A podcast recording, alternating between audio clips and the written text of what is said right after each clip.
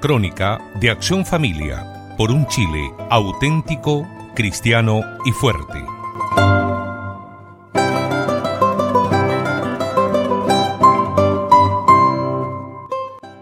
Estimado radio oyente, como le prometimos en un programa anterior, en el de esta semana continuaremos con el tema del Manual del Ministerio de Educación sobre Identidad de Género que se encuentra en aplicación en todos los colegios de Chile.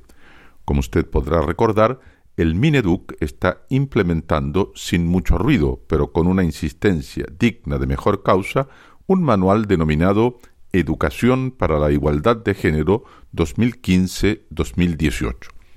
Muchos auditores pueden pensar que se trata solo de valorar por igual el papel tanto de los niños cuanto de las niñas en los colegios del Estado y de evitar el llamado bullying escolar, o en palabras más chilenas, el clásico toreo en que los niños muchas veces se enfrentan por diversidades de caracteres y otras causas propias de su inmadurez.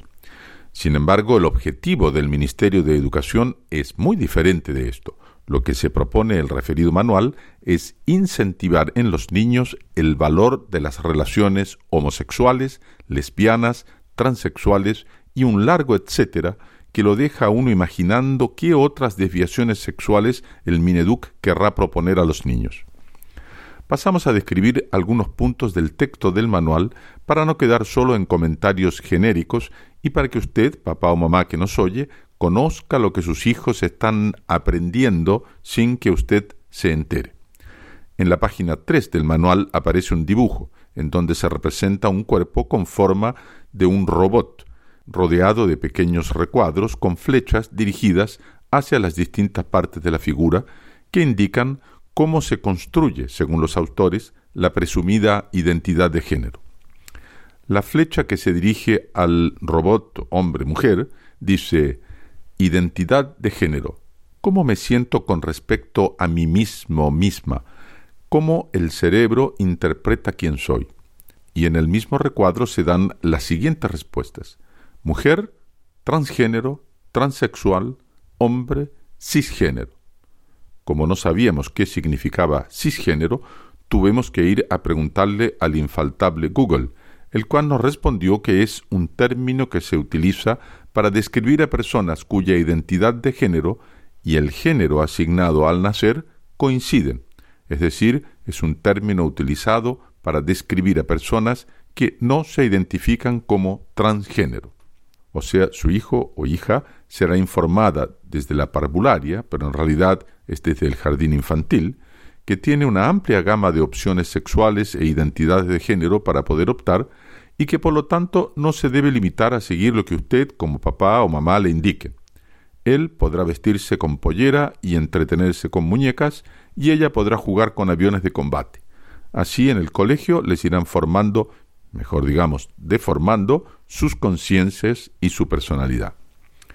En otros manuales de educación de género, una de las tareas que se propone a los alumnos y que se encajaría perfectamente con la doctrina que el Mineduc quiere imponer es que los niños un día vayan vestidos como niñas y viceversa. Así ellos podrán ver si por acaso no se sienten mejor en la identidad opuesta a su sexo biológico. Pero continuemos con el manual del Mineduc. Hay otra flecha que también se dirige hacia el cerebro del muñeco robot y que dice expresión de género.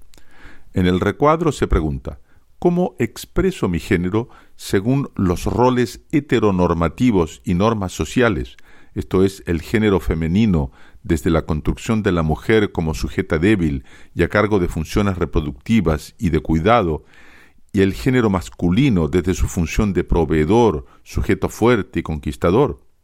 Incluye mi manera de vestir y actuar, características físicas y biológicas, incluyendo órganos, hormonas y cromosomas. Mujer, transgénero, transexual. Nótese el carácter depreciativo que se le da al rol de la madre y de la maternidad.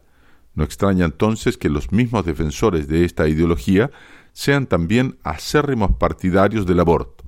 Matando a los niños en gestación, ellos pretenden evitar que las mujeres sean condenadas a supuestamente ser sujetas débiles y a cargo de funciones reproductivas y de cuidado. Pero no es todo. La flecha que indica el corazón de la misma figura dice orientación sexual e incluye en el mismo recuadro la pregunta y respuesta. ¿A quién me siento atraído, atraída, físico, sexual y emocionalmente? ¿Heterosexual, bisexual, pansexual, homosexual, asexual?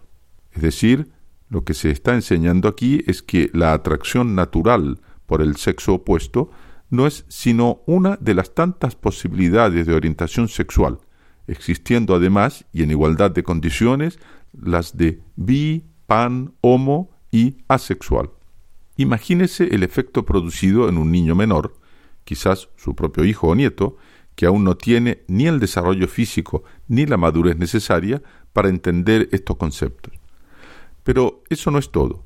La flecha que se dirige a la pelvis de la figura dice sexo, características físicas y biológicas, incluyendo órganos, hormonas y cromosomas. Hembra, intersexual, macho. Como se puede apreciar, de acuerdo al manual del Mineduc, la parte menos importante en la configuración de la personalidad de los estudiantes son sus características físicas y biológicas, que trata además de manera despectiva con el vocabulario propio para los animales, hembra y macho.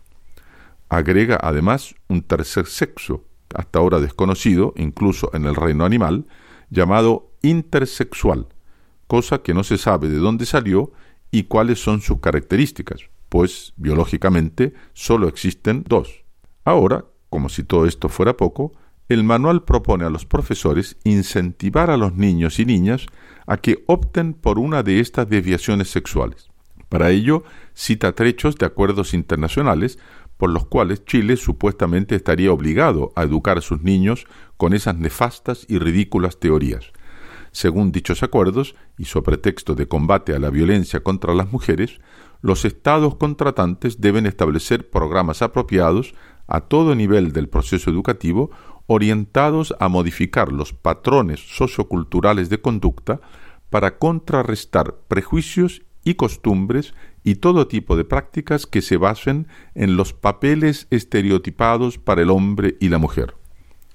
En otras palabras, el Estado debe hacer propaganda de los postulados del lobby LGBT e imponer una cultura que cambie los patrones socioculturales de hombres y mujeres, o sea, precisamente los valores morales y los modos de ser que usted, como padre, madre o abuelo, ha querido inculcar en sus hijos y nietos. Es decir, que el niño sea un varón, los hombrecitos no lloran, y que las niñas sean cuidadosas, delicadas y serviciales. Para el manual Mineduc, usted estaría apenas perpetuando meros prejuicios sociales y violando la libertad de opción de sus hijos e hijas. ¿Cómo pretende el Mineduc combatir esas supuestas discriminaciones? El manual nos responde que se proponen medidas antidiscriminatorias y medidas preferenciales, bajo diversos criterios, incluyendo el de género. O sea, el profesor podrá decir en clase que el niño que se atreva a salir del closet fórmula que los homosexuales utilizan para quienes se autorreconocen como tales, recibirán algunas ventajas que los profesores podrán establecer. La brutalidad de esa intervención del Estado en el rol de educar a los niños, que por derecho natural le corresponde a usted como papá y mamá, es tan elocuente que dispensa mayores comentarios. Solo le aconsejamos que usted esté muy atento a lo que sus hijos traen del colegio, pues pueden estar siendo pervertidos por estas enseñanzas de identidad de género sin que ellos ni usted lo sepan, y después ya sea muy tarde para revertir el proceso de perversión y deformación de la personalidad. En realidad, esto es mucho peor que las clínicas psiquiátricas que los regímenes comunistas utilizaban para enloquecer a quienes no se sometían al marxismo. Aquí se trata de niños, sin madurez, y arrancados de la formación de sus hogares. Bien le valdría a los promotores del manual la lapidaria condenación de nuestro Señor a quienes pervierten a un menor de edad. Es imposible que no vengan escándalos, pero hay de aquel por quien vienen. Más le vale que le pongan al cuello una piedra de molino y sea arrojado al mar que escandalizar a uno de estos pequeños. Gracias por su audición y recuerde que nos puede seguir en www.accionfamilia.org y en esta su emisora la próxima semana a esta misma hora. Esto fue la crónica de Acción Familia por un Chile auténtico, cristiano y fuerte.